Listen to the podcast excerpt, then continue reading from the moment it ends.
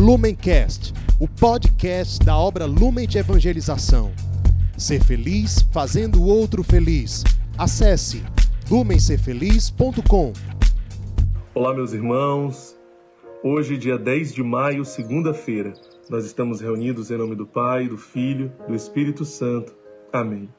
Vinde, Espírito Santo, enchei os corações dos vossos fiéis e acendei neles o fogo do vosso amor. Enviai, Senhor, o vosso Espírito, e tudo será criado, e renovareis a face da terra. Oremos, ó Deus que instruíste os corações dos vossos fiéis, com a luz do Espírito Santo, fazei que apreciemos retamente todas as coisas, segundo o mesmo Espírito, e gozemos sempre de sua consolação. Por Jesus Cristo, Senhor nosso. Amém. Ave Maria, cheia de graça, o Senhor é convosco.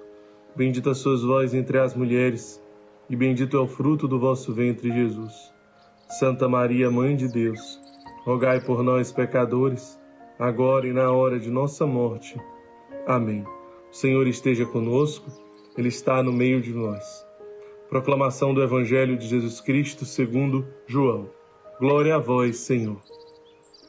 Naquele tempo, disse Jesus aos seus discípulos: Quando vier o defensor que eu vos mandarei da parte do Pai, o Espírito da Verdade, que procede do Pai, ele dará testemunho de mim. E vós também dareis testemunho, porque estáis comigo desde o começo. Eu vos disse essas coisas para que a vossa fé não seja abalada.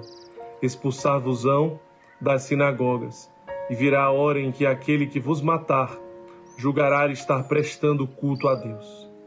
Agirão assim porque não conheceram o Pai nem a mim. Eu vos digo isto para que vos lembreis de que eu disse quando chegar a hora. Palavra da salvação. Glória a vós, Senhor. Então, meus irmãos, no evangelho de hoje, Jesus começa a falar do Paráclito, do Espírito Santo. Nós estamos na sexta semana de Páscoa.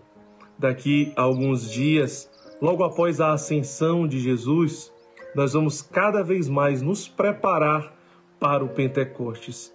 Nós vamos estar em preparação para receber e viver esse momento tão profundo com o Espírito Santo do Pentecostes.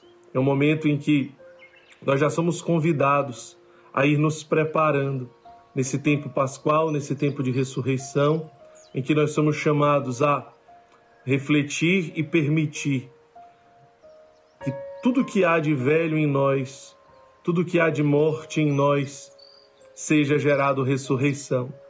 E que nesse Pentecostes nós possamos todos ser reinflamados por essa presença ressuscitada.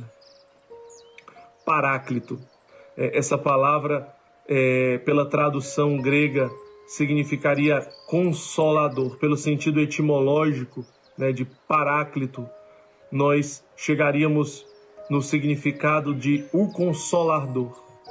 Mas existe também uma, uma interpretação da palavra paráclito pelo uso jurídico dessa palavra, que significa o defensor, o advogado.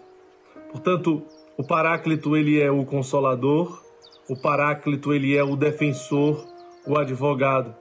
Como diz no evangelho de hoje, né? O defensor. O defensor será enviado. Eu digo isso para vos encher de esperança, para que vós, para que a vossa fé não seja abalada. Por quê? Porque a perseguição e o sofrimento são caminhos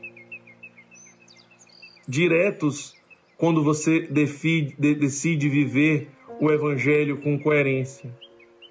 Portanto, na perseguição, nós precisaremos do defensor, nós precisaremos do advogado.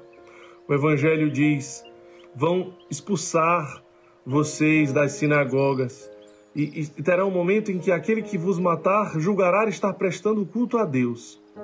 Portanto, a perseguição, ela é inerente daquele que decide viver com coerência o Evangelho.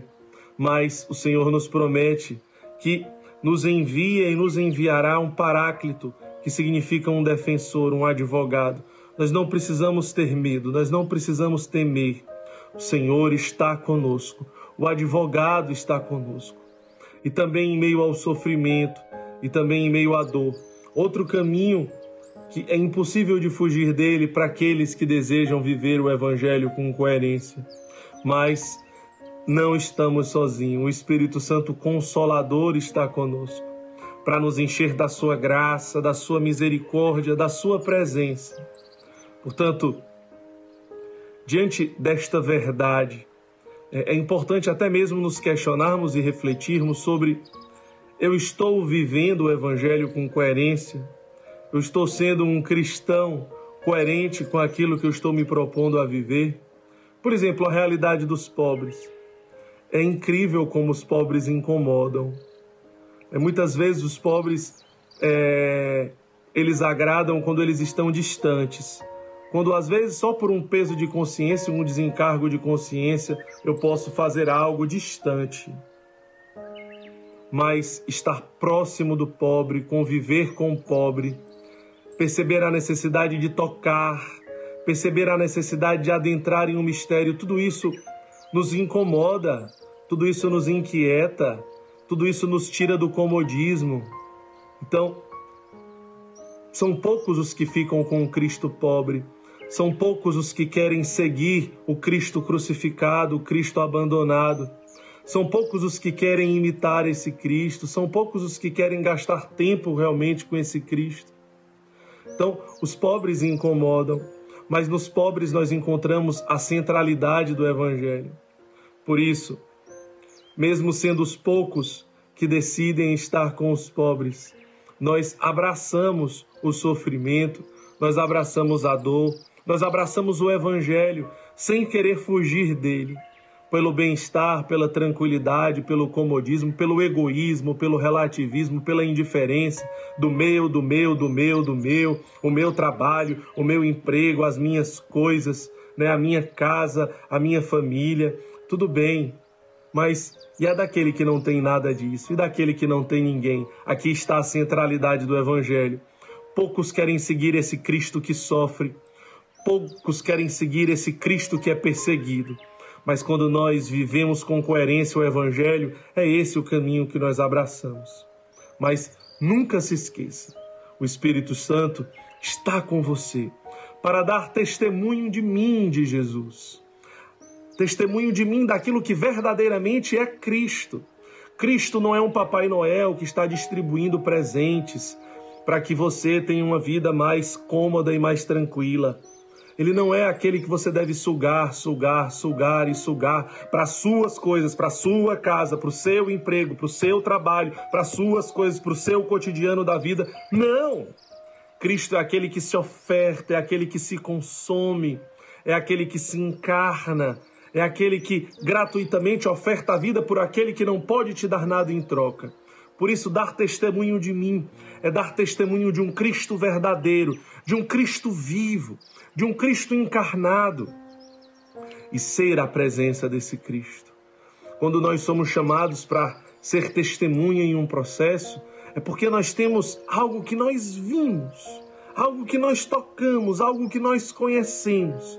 Portanto, que esse Espírito Santo, consolador e defensor, ele também gere em nós uma intimidade com Deus, uma intimidade com Cristo, para conhecê-lo, amá-lo e se tornar um com Ele e se assemelhar a Ele, ao ponto de dizer: já não sou eu mais que vivo, é Cristo que vive em mim. Portanto, imitar e ser a presença desse Cristo. Que Deus nos abençoe, em nome do Pai do Filho e do Espírito Santo. Amém. Lumencast, o podcast da obra Lumen de Evangelização. Ser feliz fazendo o outro feliz. Acesse lumencerfeliz.com.